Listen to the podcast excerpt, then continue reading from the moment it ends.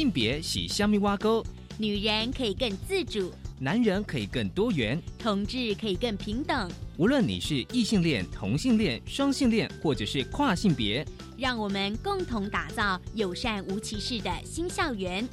最没有尺度的声音，就在性别教育 Easy Go。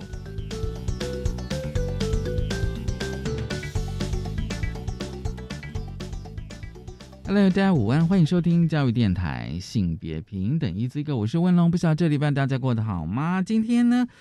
的节目内容，今天的性别慢慢聊啊，想跟大家聊的是一本书，在疫情期间，我们跟大家介绍了好几本书，今天要介绍书的书名是《两个爸爸》，很高兴我们邀请到了作者陈子良哦。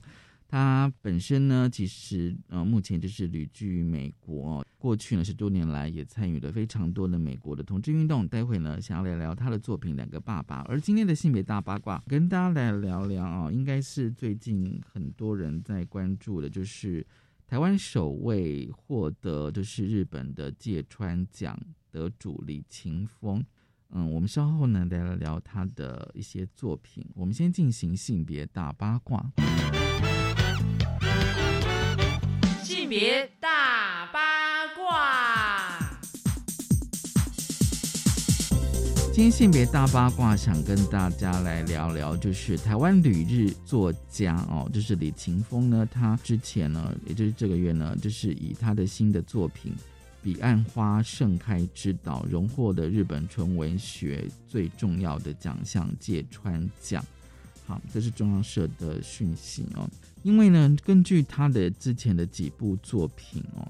他这部呢主要就是在描写一名漂流到彼岸花盛开的岛屿的海边，失去记忆的少女哦，就是来到了一个陌生的岛屿，然后接触岛上的这个人们的生活的文化哦。然后比较特别的是说，另外呢，就是有称为女语的语言，就是女生的语言，女语哦。只要一定的年纪以上的女性才能学习，作为历史传承之用。那么根据就是说他以前的作品哦，就是说比较是有确定的这个时间跟地点哦。但是呢，他的新的作品哦，《彼岸花盛开之岛》呢，其实是虚构的。也就是说，他这部几乎都是用虚构的作品哦，发生在一个比如说想象或架空的岛屿。然后他希望透过有一些科幻成分的小说哦。将它重视几个部分的主题整合起来哦。那么另外呢，就是说，根据这个中央社报道，就是李勤峰认为说，他回顾人类历史，人类从这个原始的采集，还有就狩猎的生活，在原始的时候呢，其实很多的母系社会的存在，但是到了呃农耕社会哦之后呢，就变成了父系。所以呢，他在这个呃彼岸花盛开之岛呢，想写的是人类历史的一种反思，而且呢，他认为说。其实透过男男人的这个视野呢，男人的一些文字书写，就是所谓的历史跟正史，其实都是经过男性这个解释过的东西。这当然我们以前都有聊过，就是 history his history 就是他的历史，男人的历史啊。即使相对于性别比较平等的现在啊，大家习惯了一些习以为常的思维逻辑、科学知识，甚至是政治体制，也都是男人所建构出来的。所以呢，他就思考说，是不是可以有创造一个不一样的世界？比如说，有女性的逻辑，女性来掌控的一个世界哦。好，那么其实如果大家哈还有印象的话，因为有时候就是当得奖了啊，大家可能就会想要去发掘哦他更多的作品。其实，在二零一七年呢，李勤峰也获得日本群像新人文学奖，而且当年的获奖作品是《独舞》，而且他这是用日文写作的哦。那中文版也是他自己翻译哦，在台湾其实是有出版的。其实呢，《独舞》这一本呃小说是在写，就是说台湾彰化出生的女同志哦，她从小呢就便感觉到跟这个世界格格不入。那小学的时候呢，就是有啊历经了这个暗恋的人意外死亡之后呢，那么从此就跟这个死亡来纠结哦。我们接下来就是分享的讯息是 Open Book 的一篇文章哦。其实呢，这部小说哦。独舞这部小说，大部分取材是来自于李勤峰自身的周遭的经验。那虽然是以日本语，就是日文写作，但是小说内容其实涉及非常多的台湾历史事件，比如说九二一大地震啊、啊太阳花运动、以及台大百日维新等等的哦。那么呢，根据这个呃季大伟老师哦，就是之前哦我有采访过他，就是台湾同志文学史，大家大家有印象的话呢，那季大伟老师认为说呢，像《独舞》这本书呢，是一个从独舞到重爱的轨迹哦。那季老师他就说，对于女同志和忧郁症病友来说，孤独和缺爱都是常态，甚至两种状况互相催化。那么书中呢，许多角色其实不甘于留在孤独与缺爱的这个状态下呢，而愿意放手一搏，从这个呃独脉向众，从这个无转为爱。如果大家如果有兴趣的话哦，独舞当然是在台湾其实是有出版，那但未来我们也很希望哦，他最近得奖的作品《彼岸花盛开之道》也可以在台湾出版。这是今天跟大家分享的性别大八卦，稍后回来性别慢慢聊。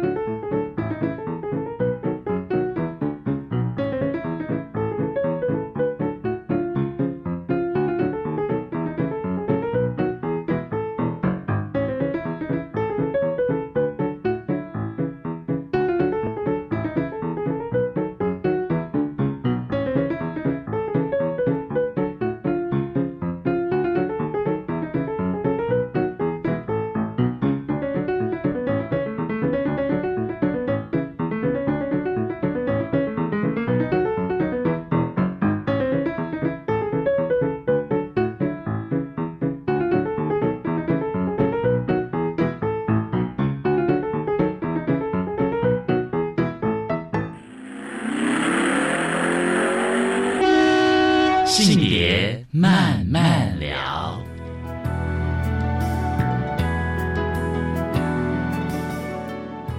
欢迎再回到教育电台性别平等一这个，我是问了，我们现在进单元性别慢慢聊。前面刚刚聊什么呢？哦，大家如果发现的话，在疫情期间呢，我跟大家介绍多非常非常多跟性别有关的书籍。而今天呢，我们想跟大家来分享一本书啊，书名是《两个爸爸》。我想大家听到这书名，应该有非常非常多的一些想象哦。作者呢，其实因为是两个爸爸嘛，所以作者其实是有两位哦，陈子良跟陈海思铎。而今天呢，我们想跟大家呃录音连线的呢是陈子良哦，大哥啊，其实呢啊他是退休的物理治疗师哦，而且在美国也从事非常多的同志运动。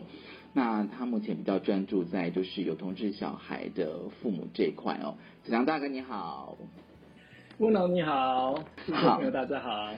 其实呢，呃，我读完子阳大哥他这本书哦，我觉得这本书哦，其实算是你的那个生命经验，可是我觉得可以讨论讨论非常多里面的议题哦。所以，我是还是要想问一下，就是说，你这本书的写作缘起跟发想是什么呢？其实很好玩，因为原来是我伴侣陈海思铎，他原来写了一本英文书，那因为他一向有记录我们。啊，家庭故事的习惯，那所以他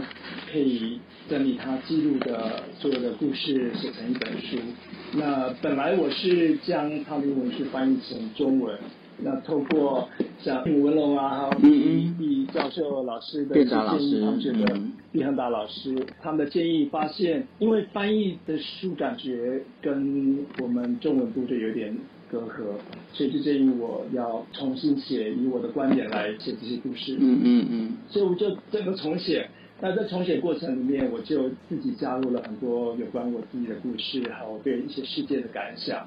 那嗯，所以写了，发现就真的跟原来的英文书其实有很大的差别。对对。所以那当初之所以会想写书，也是因为啊，我们在台湾。做了很多很多故事分享，嗯哼，啊，很多人都会建议说，我们的故事有很多可以帮助别人的地方，那为什么不把它写成书？因为啊，毕竟每次分享能够分享都有限，要写成书的话，我可以呃记录很多不同的事件，很多的不同的想法，嗯嗯，所以希望这本书也能够达到这个目的。嗯，对，因为哦，就是陈海是都是你的先生嘛，哦，对，那。斯多他在前面啊，这本书前面有个续写，但是他本来是写英文版的哦，然后你再把它用自己的角度，然后来写自己比较适合台湾读者的繁体中文的版本哦。那我觉得，就像刚我前面讲述哦，就是说，虽然是你们两个人生命经验，那后来当然你们有小孩，就是凯乐，但是我觉得经验里面有很多的议题，其实可以谈的哦。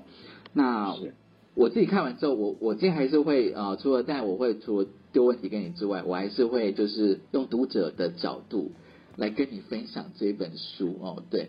呃，我发现这本书其实还蛮有结构的耶。你当初怎么构思啊？我觉得真的还蛮有结构，就是因为它是一个呃，等于是时间是顺序的时间嘛，对不对？呃，这本书的结构其实啊，原来是有点像时间系那样子。那但是我们先先写我们的，因为是两个爸爸嘛，所以我们先写呃，我们是怎么样相遇，我们第一次的约会怎么相遇，然后接着我觉得很需要。讲到我们的背景，因为我觉得每一个家庭、每个伴侣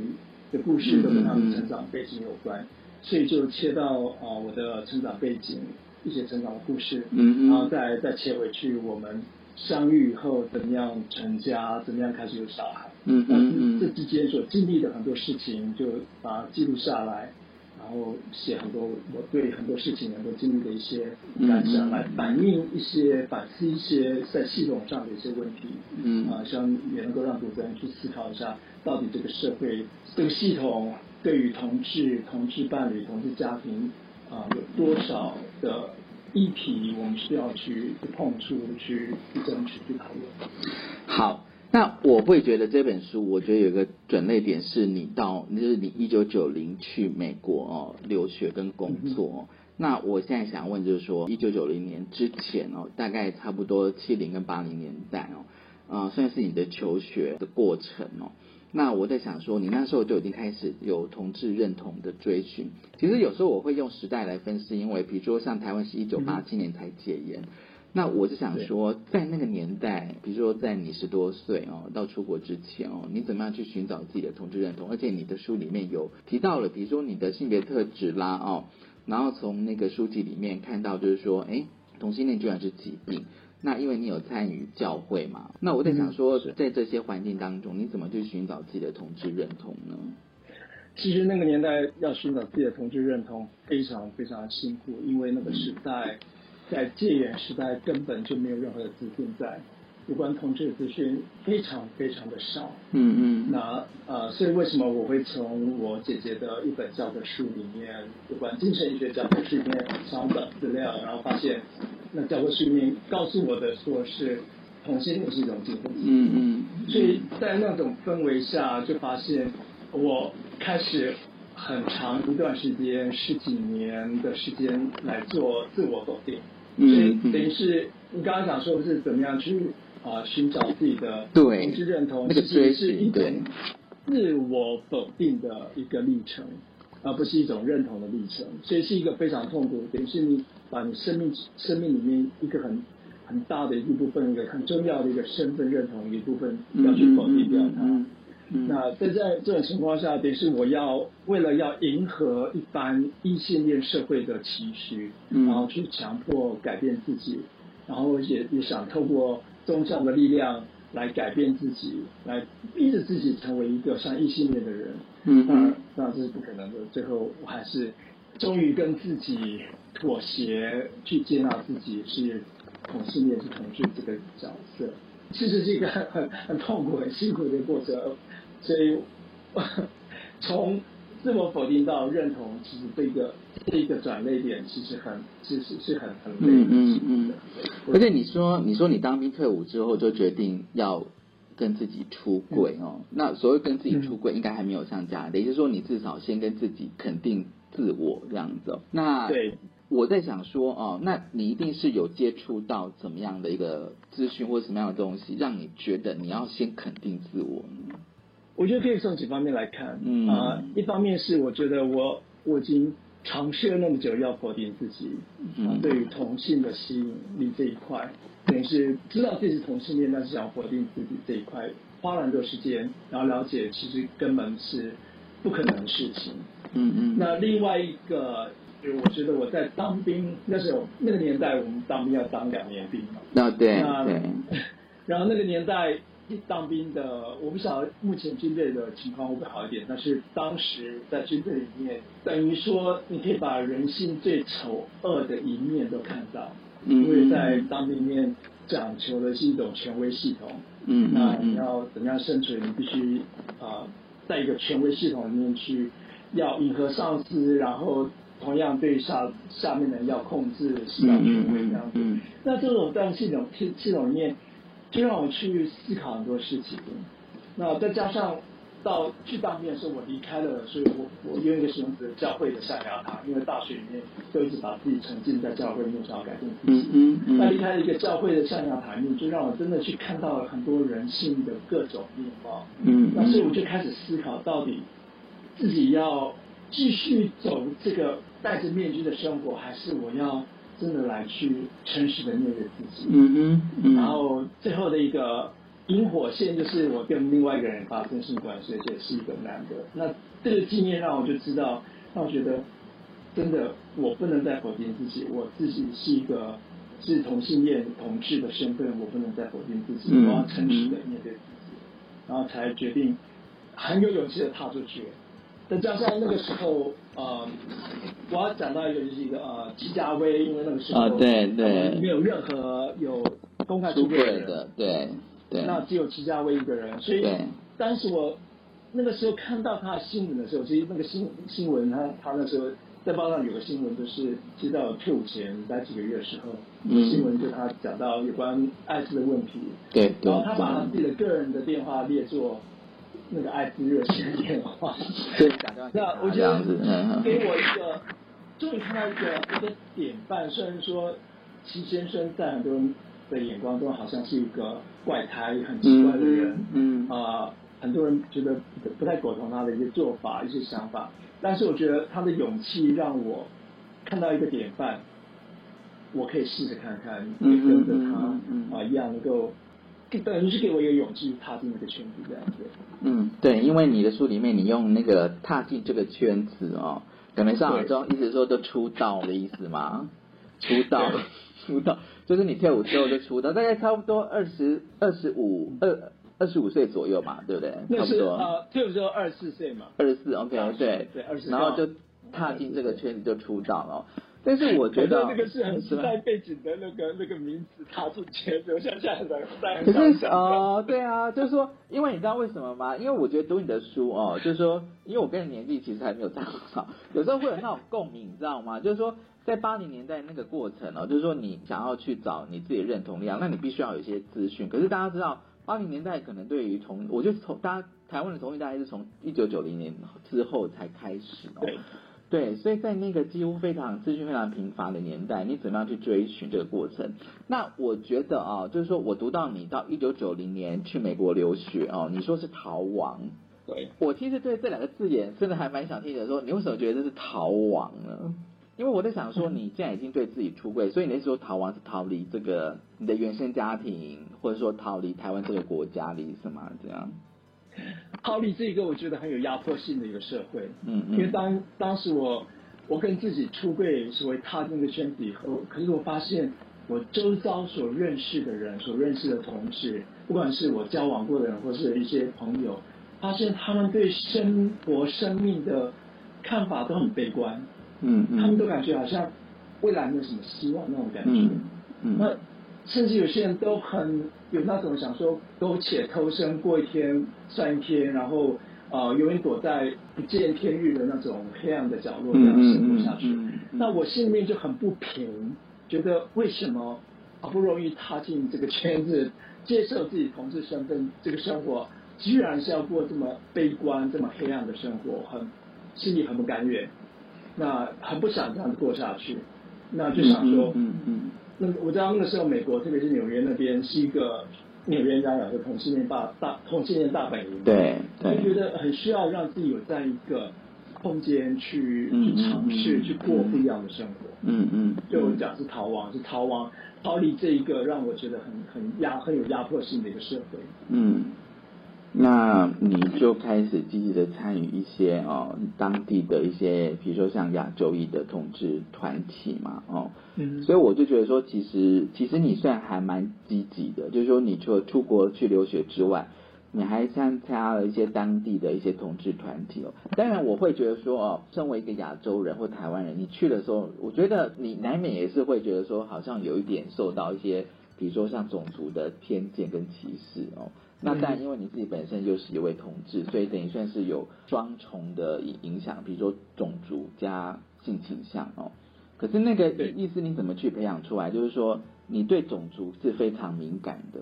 我原来并没有那种感觉，然后这种这种敏锐性是从生活的经验经验里面慢慢累积起来的。嗯然后刚开始觉得怎么怪怪的，为什么可以参加一个 Asians and Friends 亚洲人跟朋友这个组织？为什么会我如果跟另外一个亚洲人交往会被人家白目？嗯会有那种觉得好像不对劲的感觉。嗯嗯，然后为什么跟他在一起总是觉得好像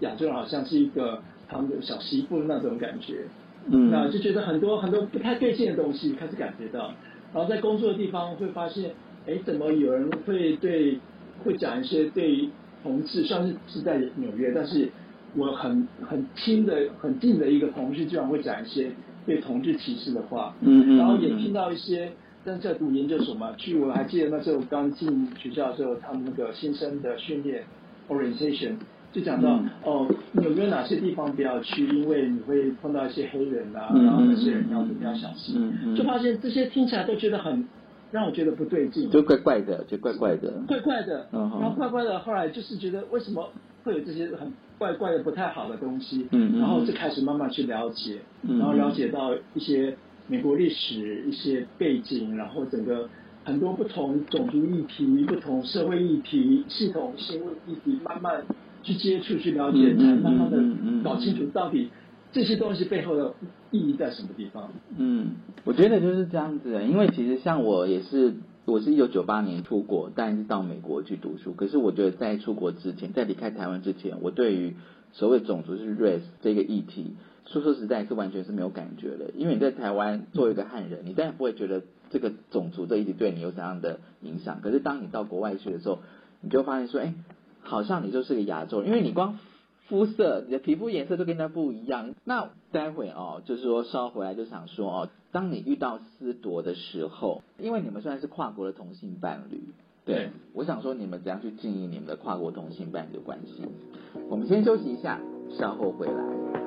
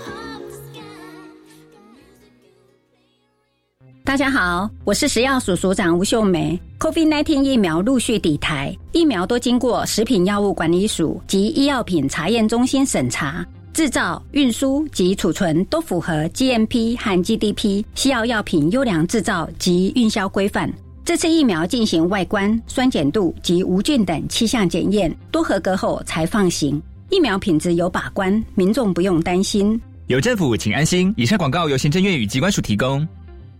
萨亚一定是要阻挠这项跨越大西洋的电波传送想听听更多精彩的科学故事？现代人怎么也离不开网际网络？到底网际网络是什么呢？想了解更多科技创新的原理？喂，伦琴，你长大以后要做什么啊？我想当科学家。想认识更多科学名人的努力？每个星期一中午十二点半到一点，欢迎和我们一起穿越时空玩科学。三 D 电影真好玩，智能积木比较特别，机器人才最有趣。都很好，你们可以将职业试探体验的心得写下来，参加“如果我是一个技职大玩家”征文比赛。对，即日起到八月三十一号，欢迎高中职以下学生参加投稿，就有机会获得一千元到三千元的礼券以及精美礼品。我要参加，相关资讯可以到技职大玩 Job 网站查询。以上广告是由教育部提供。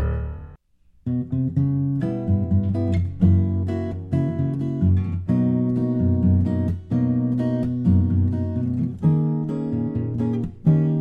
是苏命苏米恩，你现在收听的是教育电台。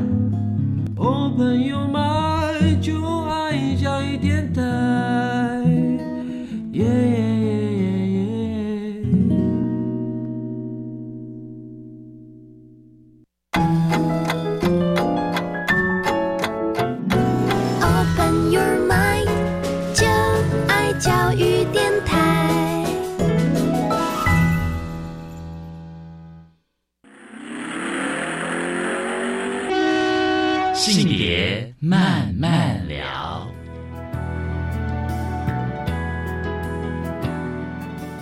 欢迎再回到教育电台性别平等一这个，我是温乐。我们在今天内容是性别慢慢聊啊。今天慢慢跟大家聊的是一本书，我书名是《两个爸爸》。很高兴我们邀请到了作者。其实这本书有两位作者，就是陈子良还有他的先生陈海思多。而今天跟我们连线录音的是陈子良啊大哥。好。这个阶段，我想问一下子良大哥哦，就是说，你一九九零去美国之后哦，那当然你就遇到了你的伴侣哦，现在是你的先生哦。其实你们算是跨国的同性伴侣嘛？哦，对。然后，在你去美国的时候，就是刚上一阶段你有提到，就是说，哎，就是种族加性倾向，你开始慢慢培养意识。然后在这样的培养意识的过程当中，你们怎么去经营你们的跨国的同性伴侣呢？其实很好玩，因为我前面有讲到说，我有有认识我在那个所以亚洲人跟朋友的那种团体，就看到一些啊，是对亚洲人有兴趣的白人同志，他们对亚洲人的一些看法，一些种族歧视的看法。所以我在那时候在交往的在交往对象的时候就很很小心，很很留意。那我记得我跟斯罗刚认识的时候，第一次约会，我就问他一个很很白的问题，问他说。你是不是 Rice Queen？我把它翻译成米后。嗯。那那个时候，这个是有年代背景的一个名字。啊，我很多台湾的一些同事朋友都都用这个词，就是米后。米后就是指指对亚洲人有兴趣的啊白人同志。对。那所以我要确定他没有，在他对于种族啊议题方面有一定的认识跟敏感度。然后他跟我讲说，他不是米后，然后他很积极的在从事。反种族歧视的一些一些做的一些事情，嗯，那这是我问他一个很白的一个问题，嗯，那他当他问我一个更更露骨、更白的一个问题，就是他问我说，将来的要不要小孩？要不要小孩？就是你们第一次见面，他就问你要不要小孩这样子，嗯，对对，第一次见面就问这个问题，真的晴天霹雳那种，让我。啊，有点措手不及的那种感觉。嗯嗯啊，不过还好，那时候我给他回答，他还能接受。他就我跟他讲说，我还没有准备好，但是我并不排斥这个想法。嗯哼。所以他就接受这个想法，就愿意跟我继续在一起。嗯嗯。那我觉得我们会在一起一个很大的一个动力，就是发现我们两个人的价值观很类似。嗯嗯。虽然说我们在。我们是所谓的跨国伴侣、跨种族伴侣，但是我们的价值观很类似，就是我们对于一些社会议题的关心啊、都在那里，而且我们觉得啊、我们会追求这种社会公益的这种价值观，一开始就很清楚有有这个这种感觉。然后啊、所以我们在我们相处之间，我们建立我们的关系，真的我们碰到很多很多，不只是个性上的差异，因为我其实我个性比较内向一点，嗯那嗯嗯自我他很外向，嗯。所以个性上有蛮大的差异，嗯嗯。再加上一些文化文化背景的差异，因为嗯。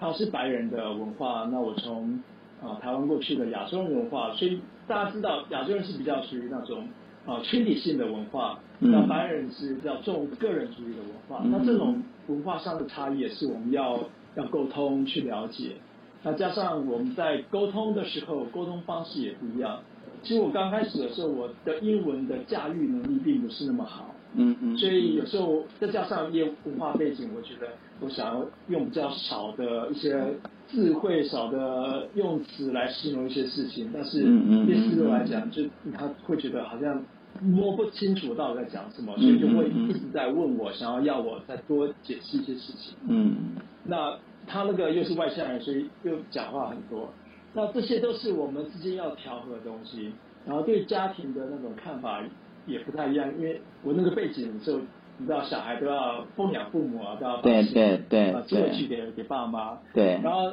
美国的话，通常是爸妈会留遗产给小孩子，那种嗯就就不太一样的那种想法，因为加上白人白很多白人因为有一些优势在，所以他们对对。比较能够累积一些财产，会把财产留给小孩这样。嗯嗯嗯。那这个是很一个很不太一样、不太平衡的那种经济背景，所以很多的沟通要克服，然后把这些差异性把它慢慢的解决掉。嗯嗯，那那个时候，其实斯朵也跟我分享一个很很好的一个观念，让我觉得很有意思，就是他分享到美国一个很有名的黑人女同志作家叫 Audrey Lorde，哦哦哦，只有对。罗德呀对，啊罗德，那他写了一句话，就是说，我们对于差异的看法，嗯不是嗯去害怕它，而是要去庆祝它，嗯嗯嗯。要 celebrate the difference。那因为等于两个人之间差异，其实可以激荡出很多很多不同的火花来。对对对对，所以用一个很正面的方式去处理我们俩之间的差异，嗯去面对这差异，然后去学习，不只是接纳它，而且是欣赏这些差异。那这是我们、嗯我们用的一个原则来帮助我们处理我们之间的一些跨国的一些嗯啊、那种关系。嗯，对啊，因为我觉得在跨国的同性伴侣，就是说除了是原来要处理的性倾向议题之外，我觉得那个跨国文化差异，因为你书上有讲那个，其实像我们现在有讲，一个就是所谓的拥抱差异啦。哦，在差异的过程当中，你们可以激荡很多的东西出来哦。那在你们就是比较交往稳定之后哦，我觉得书中有一个是蛮重要的部分，就是说你跟你爸妈出柜的那个计划。那同时透过这个出柜计划，但也是呃介绍，比如说让四朵让你爸妈去认识这样子哦。这个出柜计划是你当初的，是真的已经设计好了吗？因为我觉得太，就说从现在眼光看起来还蛮惊人的啦。我一直在在思考出柜这个议题，因为嗯嗯嗯，你知道那个年代九零年代。在台湾，虽然说台湾同志运动才慢慢开始，可是我们讲的是在九五年、九六年到九七年那个年代，到九六年那个年代是我我跟家里出柜的时候。嗯嗯。那那个年代，其实台湾的资讯还是仍仍然很有限。嗯嗯。当然比八零年代好好一些了，但是还是很有限。嗯嗯。那可是我一直在思考出柜的东西，我觉得好像我跟家人的关系一直有一种隐瞒，一种隔阂，因为我。怕他们知道一些事情。嗯嗯。那当我跟思柔开始要考虑要结婚这件事情，因为其实那时候结婚还没有合法嘛。对。但是我们想说，还是要要办一个类似婚礼的一个形式，一个嗯仪式，因为仪式很重要，对两个人关系来讲很重要。嗯。那那时候我就想说，既然我们要办一个类似结婚的一个仪式，我觉得是人生中一个很重要的一个事情，一件事情。那为什么我不能跟跟我的家人分享这么重要、人生中这么重要的事情，而且加上在我一般人的想法里面，结婚是结合两个家族，对，不是只有两个人的事情。对，两个家那既然要，结合两个家族加入，我必须让我的家人知道，嗯哼，所以这就是一个出轨的一个。嗯嗯，所以那时候我思考了很多很多想法，甚至去读一本书啊，去去了解有哪些不同的出柜的一些方式，然后做了很多思考以后，就决定用写一封家书嗯给家人，因为那时候人在美国嘛，那打电话那个你知道长途电话很贵啊，对。然后也也没有机会，为了专程为这件事情专程飞到台湾去跟家人讲。那一方面觉得好像当面讲，也可能有些话可能讲不清楚。没错对嗯最好是写封家书，嗯把我的心路历程都写下来。嗯哼嗯然后又想到说，那个时候资讯还不够，那干脆我也把一些他们应该对同性恋正确的资讯也把它放进去。嗯 好像在写论文一样，就写了一万字那样子，变成万言家书。等于是你的生命的生命史嘛，到到到到你的那个时间点，到你那个年纪的时候，等于算是生命史这样子哦。对，因为我觉得这个这个方式的确是还蛮特殊的，真的。有时候当面讲哦，就是说可能一下子没办法承受这么大的重量了哦。那有时候透过文字。文字毕竟它有一些见解啊，就是说先透过文字，先让爸妈知道这到底是怎样的状况，你的小孩子到底现在是怎样一个状况。对哦，然后也许，然后就说你们就说已经在美国有一个一个同性的伴侣了哦，那未来可能会结婚这样子。因为因为我觉得像刚刚讲说，当面讲有时候你会情绪问题，很多人想讲话都讲不出来。哦，对对对对对。那如果你写下来的话，你就可以把你想要表达的东西都写出来。对对对对对对，是没有错这样子哦。那当然，父母哦，其实我相信那个出柜过程，我们在节目里面也谈了非常多次哦。父母其实他们是要时间哦。好，那其实哦，我们回到就是说，这是我第一次见面的时候就问你说，你想不想要有小孩？哦，那当然后来你，那你们其实有计划要要有小孩的。可是当我读到说你们要有小孩的方式的时候，我真的还蛮惊，就是说我其实就读起来说，大概也只有这种方式。其实你们实在是太厉害了，你知道吗？就说找思罗的妹妹当代理孕母这件事情，对，其实我完全没有想到，真的。其实我们那时候并没有去找思罗的妹妹，是她思罗妹妹她自愿自愿这样子，哦，对对对对对对。那因为那时候是我们想过要怎么样有小孩，想过不同的途径，最后决定要走代孕这条途径。嗯嗯。那是斯罗妹妹听到我们的决定以后，她自己思考了一下，然后跟她的当时的先生也做了讨论，嗯才自愿跟我们讲说她愿意当我们的代孕者。嗯嗯。啊，注意一下我刚刚讲的是代孕者。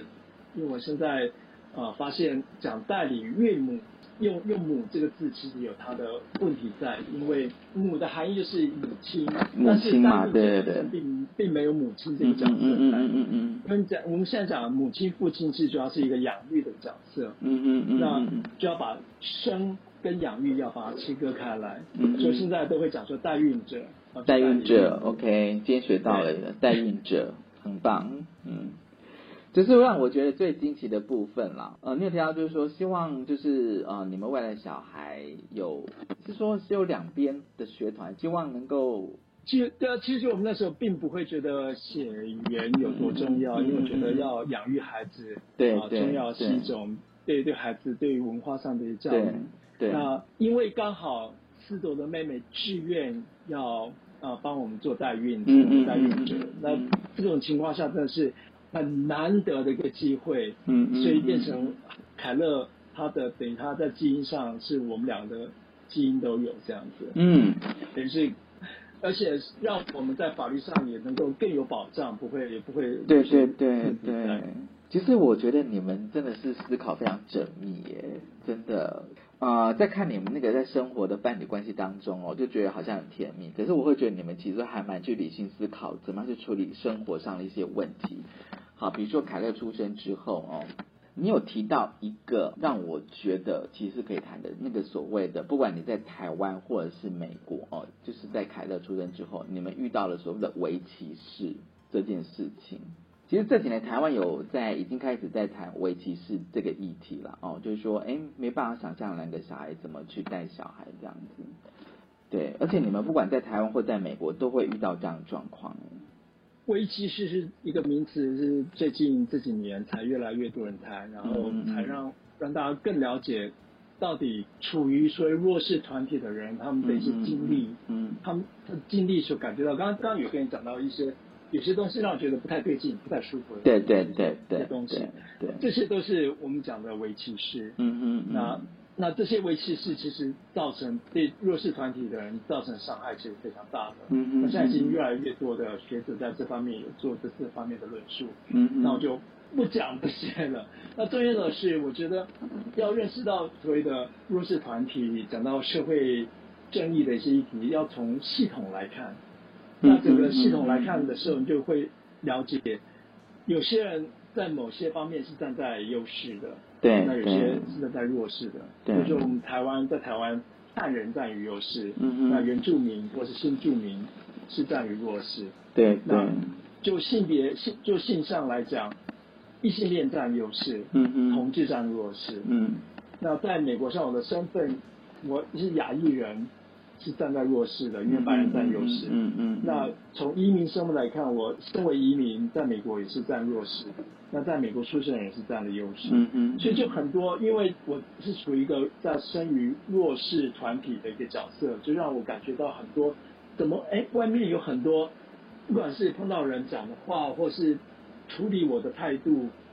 就让我觉得有很多不舒服的地方，很少一些小地方不舒服。嗯，所以在养育孩子的时候，我们就有那种危机感，那危机感，会知道，会知道。孩子可能会碰到一些问题，嗯嗯，然后知道我们一个身为两个爸爸的家庭，其实，在社会是那个时候是不常见的，现在比较多，现在多很多，但是那个时候是不常见。对，像我们去幼儿园、去学校，对对对，往往我们是他们所碰到的第一个男同志的家庭。嗯嗯嗯嗯。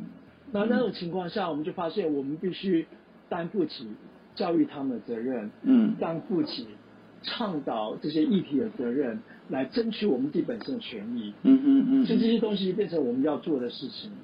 那这样的话才能够给小孩一个比较正向的环境。嗯那这这是我们那时候主要目的是要让孩子比较有正向的环境，让孩子在一个环境里面能够很健康的成长。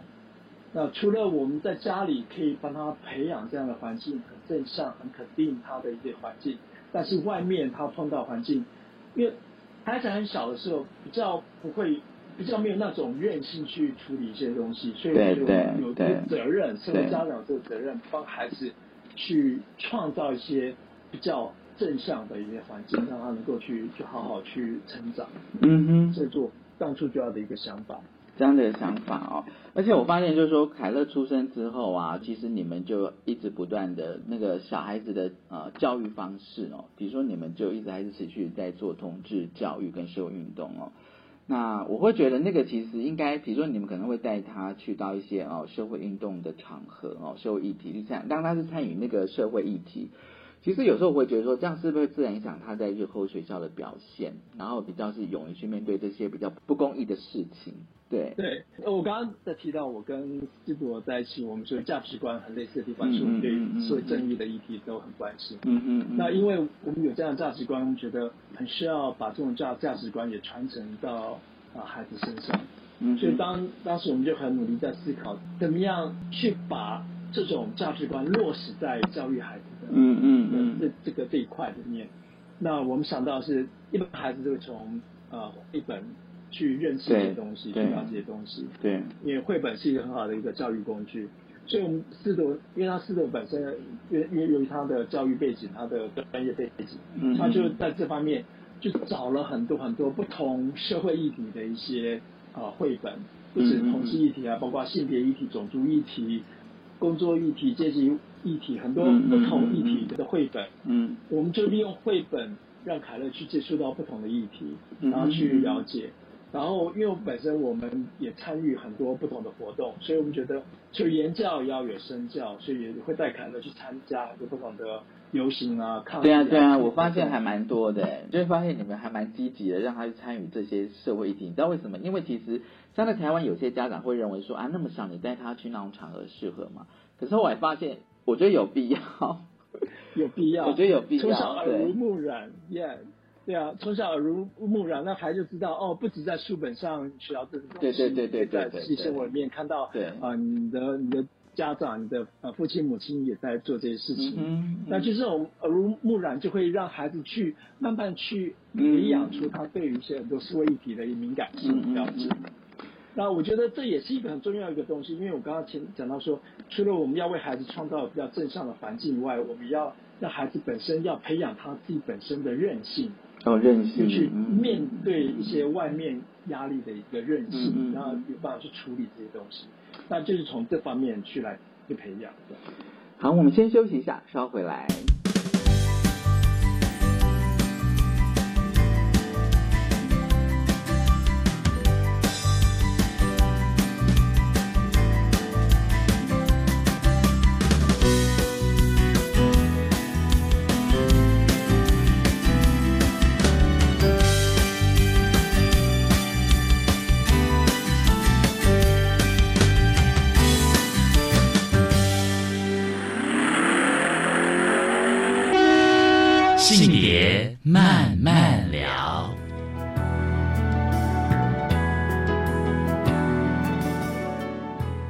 教育电台性别平等 Easy Go，今天呢，我们想跟大家分享的两个爸爸，很高兴我们邀请到了作者陈子良大哥来跟我们分享这本书哦。其实这本书，我觉得哦，最后哦，凯乐哦，我觉得凯乐其实嗯。我觉得他应该是蛮有趣的青少年，因为他说哦，他的性别认同是非二元性别哦。那非二元性别，我觉得至少在今年在台湾哦，其实已经慢慢的受到了关注，好吧？那身为爸爸，你有什么看法？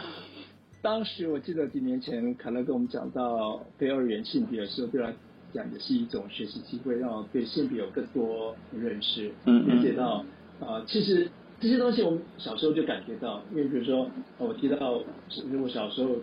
是被曾经被取笑过是娘娘腔，嗯嗯嗯那因为一般我们社会里面把性别看成啊、呃男的跟女的是很二元化的，对对但其实我们的性别的一种认同跟表征，可以在这个两元二元之间可以游走。嗯哼，那这种游走就是你在游走的时候，你要是就像一个光谱一样，是一个很大的一个空间的。对对，我觉得很明白地去讲非二元性别，就打破这个二元的一个观念，嗯嗯嗯去拥抱很多不同的变异性，在二元二元之间的变异性，那这是很棒的一个观念。嗯嗯，对啊、因为其实我们对非二元性别，我想说，就近年来大家开始慢慢认识这个非二元性别哦，就是说它不一定是受到男女哦这种生理性别的一个限制。好，凯乐现在应该已经读大学了吗？还他暑假以后，就是今年秋季开始大，学。今年都开始上大一这样子哦。那这本书之后哦，就是说你们有没有持续想要做的事情呢？呃，其实我我大概几年前就开始在预备空巢期这个 好呃这个人生阶段，因为呃在美国社里面，一旦小孩子开始上大学，啊、嗯家长就有所谓的空巢期，因为表示孩子要开始独立，因为上大学十八岁以后对算是成人独立了。对，那 我就开始就预备自己空巢期要做什么事情。嗯嗯，那我觉得其让我有更多的时间跟精力去做我想做的一些呃志工啊、呃社会运动，嗯嗯特别在嗯同志这一块。嗯嗯，那我呃，您前面已经有稍微帮我介绍到，就是我现在专注在于啊、帮助有同志孩子的父母这一块。对我觉得我知道这一块有很多很多需要做的事情，因为有同志孩子的爸妈，除了要帮助他们去怎么样去接纳他们的孩子，而且一旦他们接纳他们的孩子，然后愿意站出来去 为同志议题来倡议的时候，他们声音是非常有力量的。嗯因为在我们的亚洲人的社会里面，他们声音会对社会造成很大的影响力。嗯嗯所以我觉得这一块很是很重要的要去做的。因为你书里面有提到一个亚太裔的彩虹家长哦，所以你未来就是说你现在现在跟未来想要积极的从事的就是比较是亚太裔的呃同志家长团体这一部分哦。对，因为呃，我也有提到我的身份是亚洲移民，对啊、又同志的身份。那我对觉得这这些经对生命经验对我来讲，是我我觉得我是得到很多，我可以分享